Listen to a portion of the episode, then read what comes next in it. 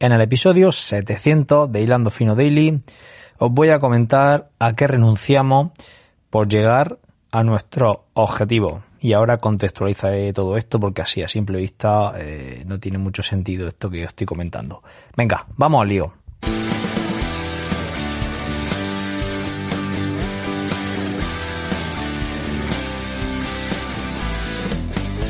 Buenos días, tardes o noches familia.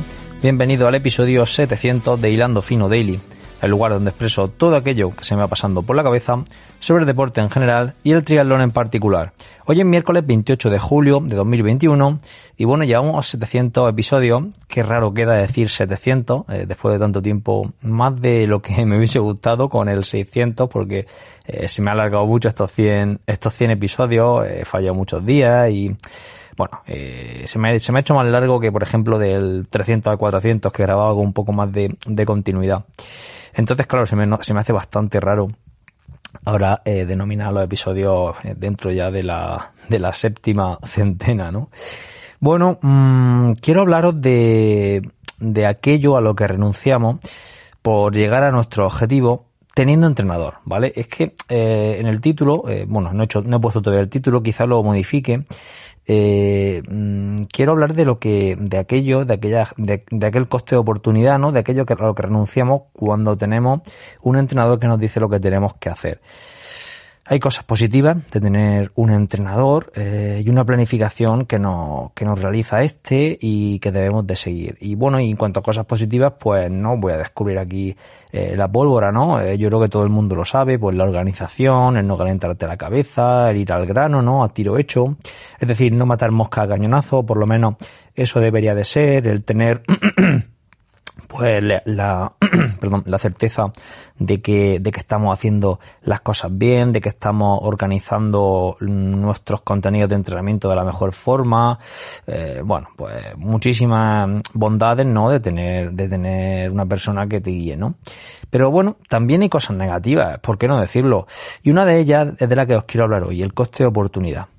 Eh, yo creo, aunque estoy buscándolo en los títulos de los episodios pasados y con 700 episodios pues ya me cuesta encontrar de lo que he hablado y de lo que no, pero sí que he hablado en alguna ocasión del coste de oportunidad.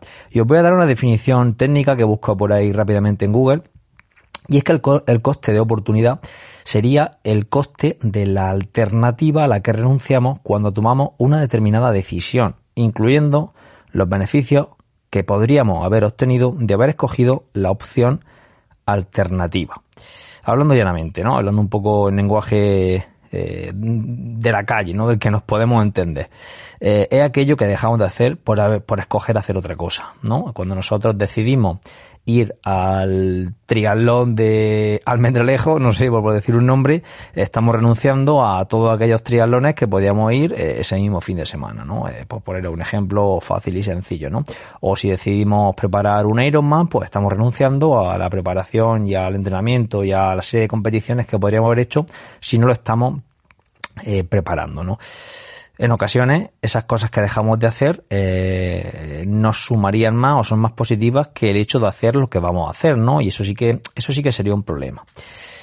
Eh, y todo esto, ¿cómo quiero enlazarlo con lo que he comentado, ¿no? Con las cosas negativas de tener un, entrenador. Eh, os voy a poner un ejemplo, o una, una, problemática o una situación que me sucede a mí como, como entrenador, ¿no? Y esto es una experiencia personal que, bueno, quiero compartirla. Eh, la verdad que me centro demasiado en, el plan de entrenamiento, quizá en ocasiones pienso que debe, que no hay que salirse del plan que establezco, que debe ser menos flexible y, y, no os lo voy a negar, y mis deportistas lo saben. Cuando veo varias semanas en rojo varias semanas con, pues que no está en verde el training piece, pues, pues me mosqueo, me mosqueo porque digo, ostras, no se están haciendo las cosas, no se están haciendo las cosas no bien, sino como yo las he planeado, como yo pensaba que tenía que hacerlas. Eh, bueno, tenemos una frase, eh, mi compi Carlos Espigaré y es que, bueno, hay semanas de, hacer la costelera, ¿no? Es decir, mm, ponemos la, los entrenamientos ahí y la batimos un poco la semana y, y bueno, ya ver lo que sale, ¿no?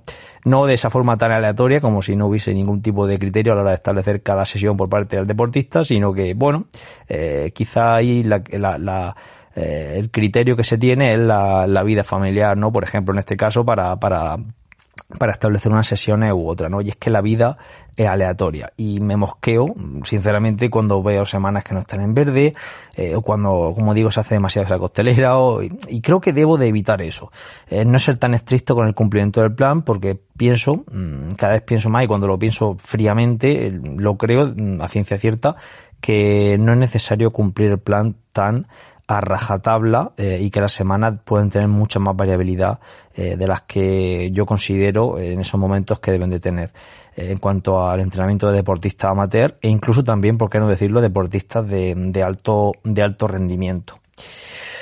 Y bueno, y es que leyendo mmm, Antifrágil, el libro de, de Taleb, le da, le da una vuelta a este tema de, de la planificación durante algunos párrafos hablando de lo negativo que es la planificación estratégica eh, para las empresas, ya que no dejan lugar a, la innovación, ni a la opcionalidad, ni al oportunismo por estar encorsetadas dentro de un plan elaborado previamente, ¿no? Es decir, una, una empresa, una compañía que tiene un plan estratégico a varios años muy, muy, muy encorsetado y muy, muy, muy establecido, pues no va a dejar lugar prácticamente a la innovación, no va a dejar lugar a, que se hagan nuevas, nuevos inventos, ¿no? O nuevas, o nuevas eh, investigaciones, ¿no? Eh, de, innovación para, para poder ir por otros lados y, bueno, y sacar productos, sacar, eh, sacar software, o sea, en fin, de, igual de lo que sea, que sean novedosos y que, y que se salgan de esa, de esa planificación. Y un poco, haciendo un símil con, con el triatlón, podríamos decir lo mismo, ¿no? Es decir, eh, cuando tú tienes un plan de entrenamiento que te elabora tu, entrenador y que lo sigue a rajatabla, pues estás dejando de, de, lado de hacer otras cosas por cumplir ese plan, ¿no? Eh, por ejemplo, eh, si nosotros tenemos eh, una semana para una preparación de nuestro objetivo, ¿a cuántos planes estás diciendo que no, ya sean de entrenamiento o ya sean de, de otras cosas, ¿no? De, de, nuestro día a día. Pues bueno, en muchas ocasiones decimos que no a cenas con amigos, decimos que no, que no a una salida en bici que nos gustaría hacer por la montaña, o decimos que no a una salida de senderismo porque no nos encaja ni con cazador dentro de nuestro plan de triatletas.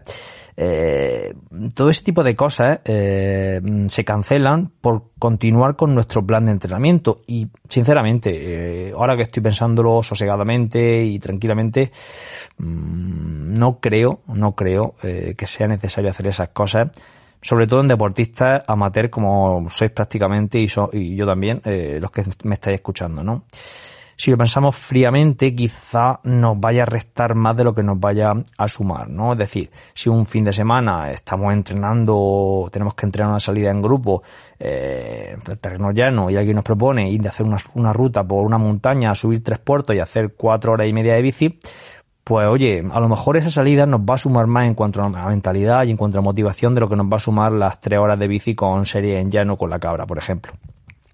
Está claro que si queremos preparar bien un objetivo, pues habrá que eh, centrarnos en entrenar lo específico para ese objetivo. Pero eso no quita para que en determinadas ocasiones eh, digamos que no a nuestro plan y hagamos cosas un poco más aleatorias y un poco más variables de lo que de lo que nos marca nuestro entrenador en nuestro plan. Y ojo, esto no está reñido con 5 o 6 días antes, o una semana, o 15 días antes, decirle, oye, que este día tenemos pensado hacer esto, o que este día vamos a hacer esto, o que este fin de semana me voy a ir a tal sitio. Eso sí que es importantísimo de, de comunicarlo y de, y de avisarlo, ¿no? Eh, creo que no se acaba el mundo por esas, por esas cosas. Siempre cuento la anécdota a muchos amigos y seguramente algunos ya habrán, la, habrán escuchado los que me estáis oyendo. Y es que yo cuando estaba estudiando la licenciatura de educación física en Granada, pues yo subía a Sierra Nevada pues, quizá una o dos veces con, en bicicleta durante cinco años. No quería hipotecar mi entrenamiento para, para corta distancia de triatlón con subidas largas, eh, a, ritmos, pues ya veis, muy lentos, con mucho volumen. Pues al final subir a la sierra, pues son, no sé cuánto hora hasta, hasta Prado Llano, por ejemplo, pero fácilmente que haya 30 kilómetros de subida, más, bueno, si quieres subir a veleta y otros otro 8 o 10. Bueno, la cuestión es que mm, eran unos entrenamientos que en aquel momento yo notaba que no me encajaban y no iba aunque me apetecía, aunque me apetecía hacerlo. Mm, estaba claro que en aquel momento pues mi, mi objetivo estaba en otro lado, pero estoy seguro que hubiese disfrutado incluso más si hubiese ido más y si hubiese, y si hubiese visitado más la sierra y ahora eh, a toro pasado y a tiempo, tiempo pasado, pues creo que, que me equivoqué.